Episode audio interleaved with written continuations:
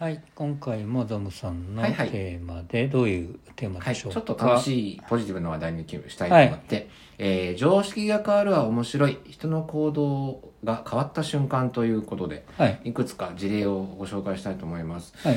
えっ、とまあアップデートの話とか結構前にここの収録でもやったと思うんですけれど、うんうん実際にそれを促すために、うん。うんみんなどういう工夫をしているのかっていうところをちょっと興味を持ってはいはい。いくつか調べたんですね、うん。で一個面白いなと思ったのが、えーインドのうん。スタートアップ企業が今や今実際にやってることなんですけれど、はい。えっとインドもまあ成長著しい国で、うんうんえーゴミの分別分別っていうことをうんうん。進めなきゃっていうことをやなってるみたいなんですね、うんうんなんだけど、えーただインドもあの都市部はまあ発展してるかもしれないけど、うん。その周囲にやっぱりスラムがまだあったりとかで、はいはいはい。えーゴミの分別何それの世界なわけじゃないですか、うん。そうそういうところでね暮らしてる方にとってみたら、うん。なので、まあ、広く一般市民、あの、お芋若きも、あの、止めるものもやめるものも関係なくそれをやってほしいっていうことで、うん。そのスタートアップ企業は、ゴミの分別をした上でちゃんと持ってきてくれたら、うん。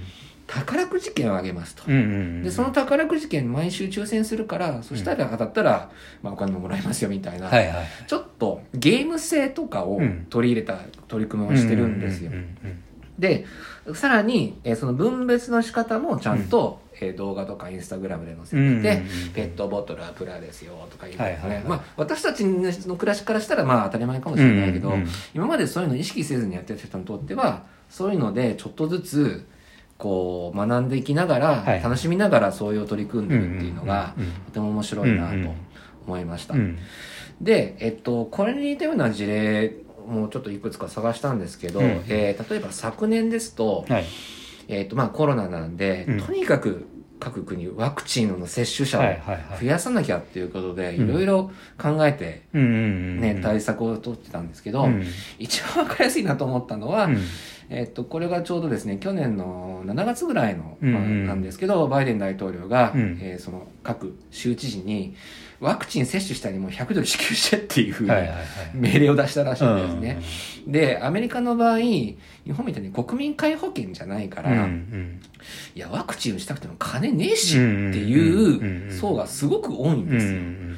でももし、いや、お金のことはこっちでカバーするから、うんとにかく受けてっていうんだったら、うんまあちょっと来てくる人を増やすことができる、うん促すことができるっていう意味で、これはその国の実情に合った施策としてとても有効だなというふうに僕思いました。で、似たケース、国内で言うとう、ん。やっぱり同じ2021年でしたけど、えー大阪府北区の、えー天神橋筋っていう商店街はいはい。なんですけど、そこの、えーで、えーパチンコ店を経営している会社が、うん。自社のホールを、えー何箇所かその期間だけ閉めて、はいはい。ワクチン接種会場にした。うんうんで、ちゃんと間隔を空けて、うん。うんで、まあ、15分はその休む時間とかも作って、はいはいはい。で、えー実際にそれで店を閉めることで数千万ぐらいの損失があったらしいんだけど、うんうんうんうん。ただあの時期って、うん。まあ、とにかく年長者の方にとにかく打ってくださいっていうタームだったので、で、やっぱりパチンコ来る方は年長者の方多いじゃないですか。うんかつ、あの、じ、あの、また、その、コロナ収まったらパク、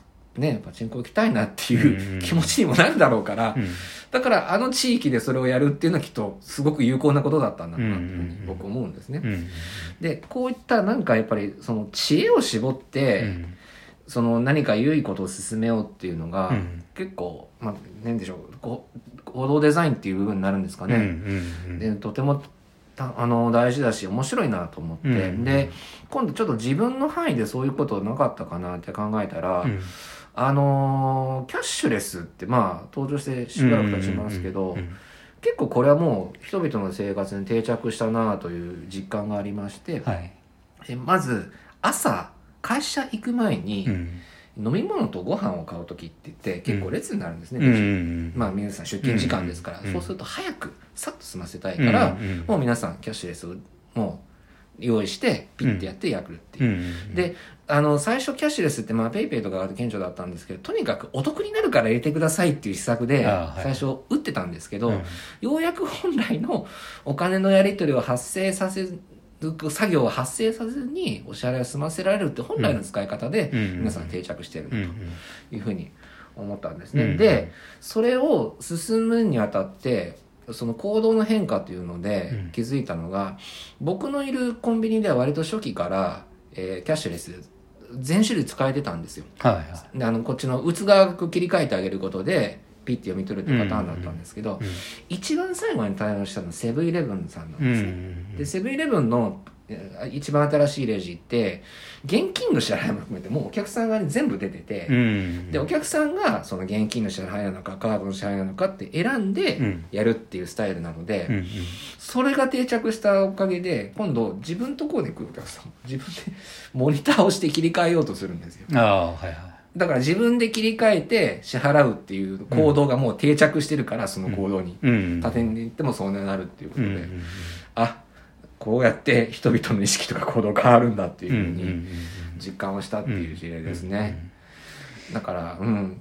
まああのコロナ禍で結構変わった部分はあ大きいですよね。うん。だからなるべく人と接触しないようにっていうことが、えーキャッシュレス的なものを推進はいさせたみたいな部分もありますよまあ、ね。非接触とも言いますかうらねん、そうそうそう。うんうんうんだからそこはなんだろう利便性とうん一応ちゃんとこう噛み合っまあえー結果としてうまく噛み合ったっていうことなのかなという気はしてますけどね。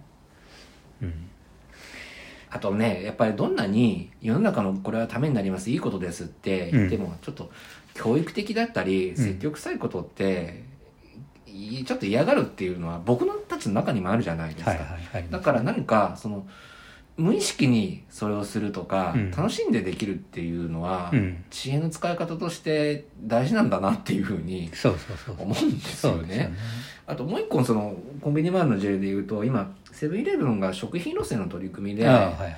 あのもうすぐ食べるものだったら、うん。消費期限近いからどんどん買ってくださいっていうのを進めてて、うんこれはきっともう全部のスーパーとかコンビニでもきっとやるんだろうなと思うんですけど、そうやってちょっとずつ変わっていくっていうことなんですよねきっとそうですね。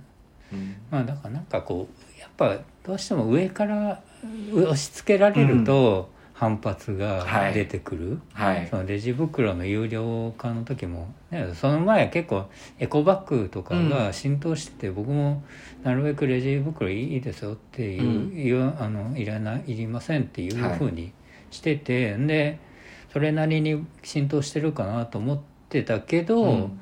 レジ袋有料化になった途端にみんなブーブー文句言い出したじゃないですか。はい。だからやっぱそこはなんかねそのうん。こう、行動デザインというか、うん。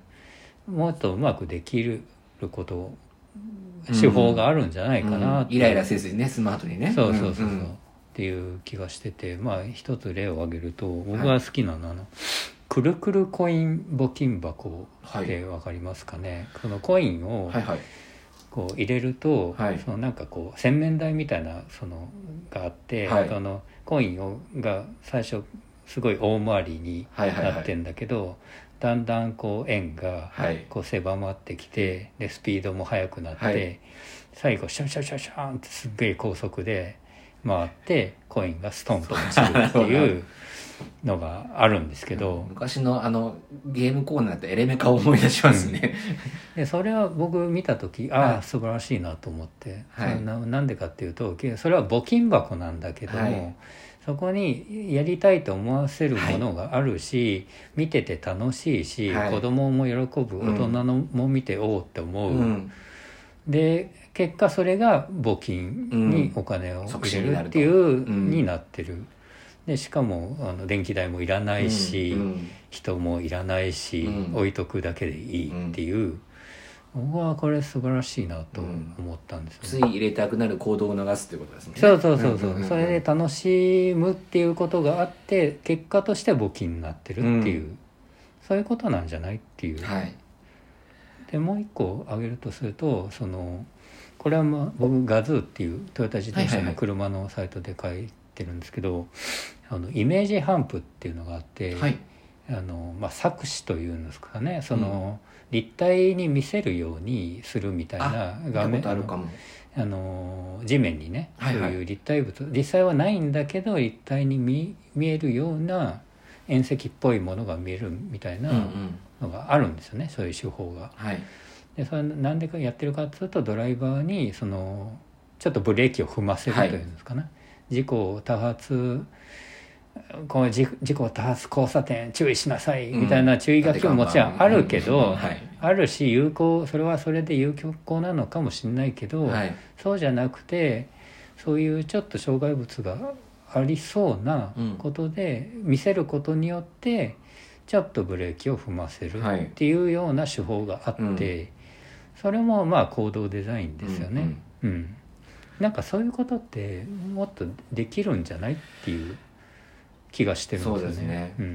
うん、やっぱりあの押し付けが嫌っていうのは世代に問わず世代性別に問わずやっぱりいあるので、うん。いいらっしゃるので、うん。そういう方も含めて参加してもらわないとそうそうそう世の中には定着しないわけですから。そうそうそうそう、うん。だから上から 押し付けじゃないやりもっとククレバーなというか、やり方ってもっとできんじゃないかなっていう気はしますね。ますよね。うん。うん。あとはまあなんかそういうこれ面白いなとかどうなってるんだってっていうところをうん。刺激するようなこと、まあそれはうん受け手側もそういうのを持ってるっていうのかがうん。結構大事なのかなってうんうんうんうん。気はしますね。うんうんうんっうん。ていう感じはい、ですかね。そんな私からのご提案でございました。はい。はい、えーまた何かご意見ご感想などありましたらおはい。寄せください、ぜひぜひ。あとフォローの方もお願いします。お願いいたします。ありがとうございます。ありがとうございます。